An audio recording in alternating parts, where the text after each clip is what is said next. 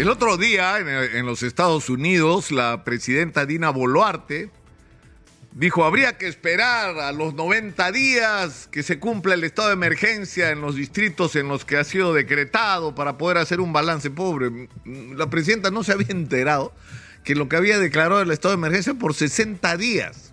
Bueno, no tenemos que esperar 60 días. Con los pocos días que han pasado, yo creo que es más que evidente el nivel simplemente inaceptable de improvisación que, con que se manejan las cosas.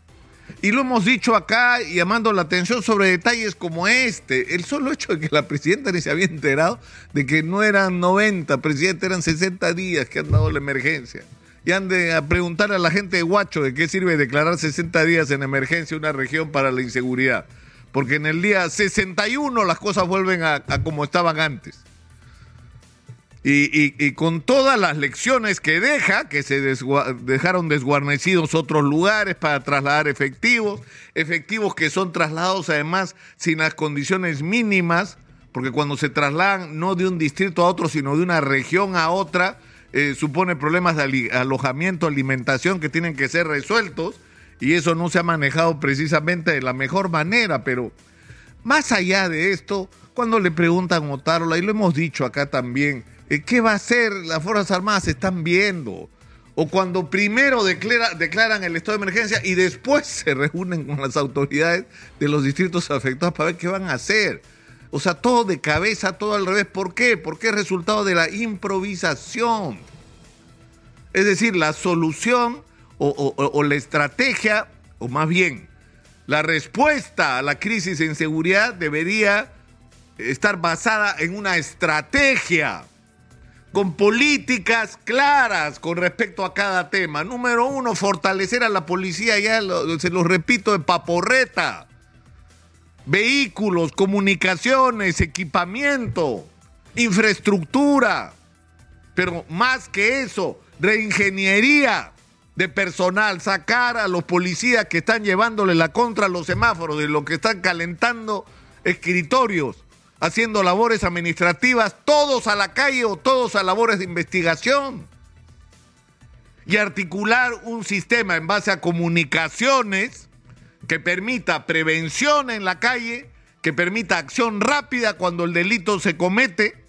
Y eso supone mecanismos de participación ciudadana, de activar botones de pánico, activar sistemas de información que permitan una respuesta primero preventiva y luego rápida cuando se produzca el delito.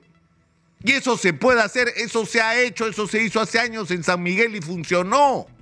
Todos integrados alrededor de una policía que funciona.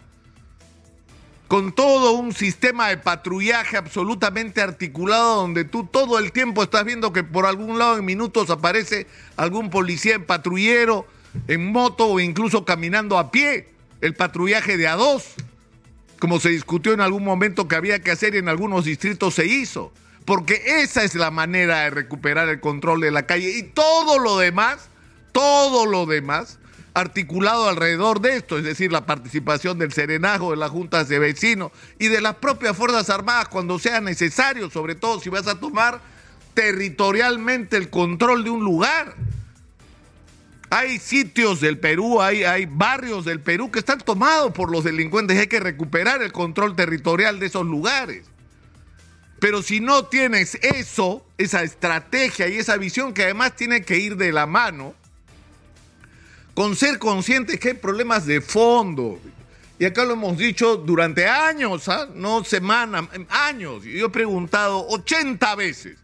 ¿Cuál es nuestra política frente a la crisis migratoria venezolana? Y la respuesta es ninguna. Porque hay tres tipos de venezolanos. Los que quieren ser peruanos o integrarse al Perú sin renunciar a su origen y que se quieren quedar a vivir con nosotros, a construir un país y que hay que hacerle fácil ese proceso porque son gente decente, correcta, trabajadora, y muchos de ellos con un nivel educativo de alta calidad y que nos pueden ayudar a resolver problemas. A esos hay que integrarlos y tener estrategias de integración de estas personas a, las funciones en las que nos sirvan. Si hay médicos o, profesionales que pueden ir al interior del país a cubrir esos espacios que los nuestros no quieren perfecto, pero hacerlo con inteligencia y con criterio. En segundo lugar, hay los que quieren regresar. Entonces organicémosles el regreso. Y para eso te tienes que sentar a hablar con Maduro, que Maduro te cae antipático, te parece un dictador. ¿Qué te importa? Lo que importa en este caso son las políticas de Estado porque no nos estamos relacionando con un gobierno de las características que sean, nos estamos relacionando con un Estado que circunstancialmente tiene un régimen político que te puede gustar o no. Pero así son las relaciones entre Estados cuando hay problemas de esta naturaleza. Entonces organicemos que los que se quieren volver vuelvan. Y el tercer tipo de, delincuentes son los, los, el tercer tipo de venezolanos son los delincuentes y a esos hay que apretarlos. Y los propios venezolanos residentes en el Perú nos pueden ayudar a hacerlo. Pero para eso hay que tener una política sobre el tema venezolano que no tenemos. Y el otro tema es el de los jóvenes, que acá también nos hemos aburrido de hablar hasta el cansancio. ¿Cuál es la principal fuente de reclutamiento de las bandas criminales? Los jóvenes. ¿Y por qué son los jóvenes? Porque hay un millón ochocientos mil, dos millones de chicos en el Perú entre 15 y 29 años que no estudian, no trabajan, viven a salto de mata, que vienen muchos de ellos de familias disfuncionales, a los que la sociedad no les ofrece ninguna oportunidad, porque si tienen la suerte de conseguir una chamba es la peor, la peor, la que tiene los horarios más extensos, el peor sueldo, las peores condiciones de trabajo. Y se tienen que mover en un sistema de transporte que es una violación a los derechos humanos y si tienen la desgracia de enfermarse, tienen que ir a hacer colas y a podrirse esperando una atención de salud adecuada que no reciben. Es decir, hay que pensar cómo vamos a resolver el problema de estos jóvenes. Y eso nos lleva a problemas más profundos de la sociedad.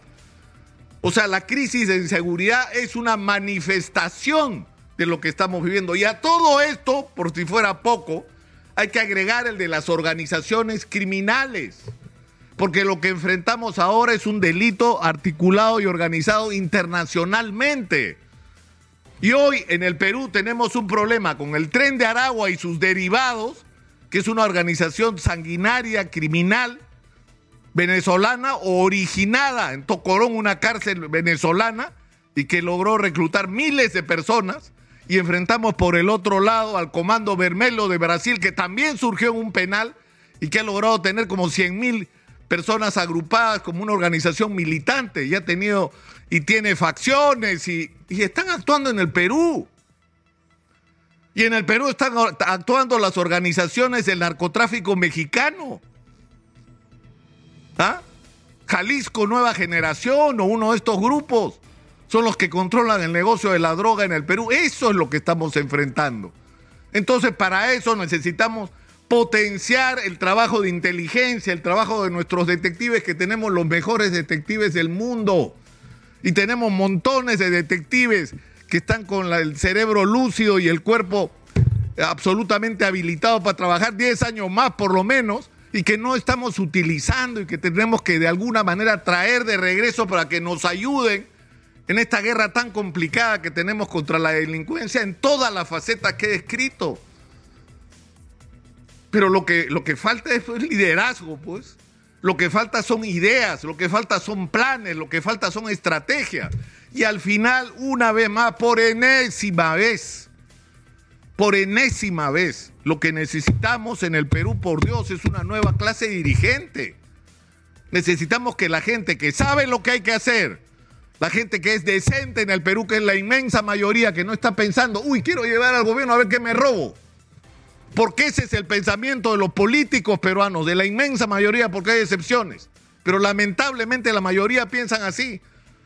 Voy a chapar este cargo de alcalde, de gobernador, de lo que fuera, de congresista para robar, para hacerme rico, para salir millonario. Entro de clase media y salgo billetón del ejercicio de la política. Hay que acabar con eso, pero para eso la gente decente tiene que desahuevarse y comprarse el pleito de hacer política en el Perú. ¿Cuál es la forma que eso tiene o va a tener? No lo sé, no tengo la respuesta. Lo lamento, ojalá la tuviera.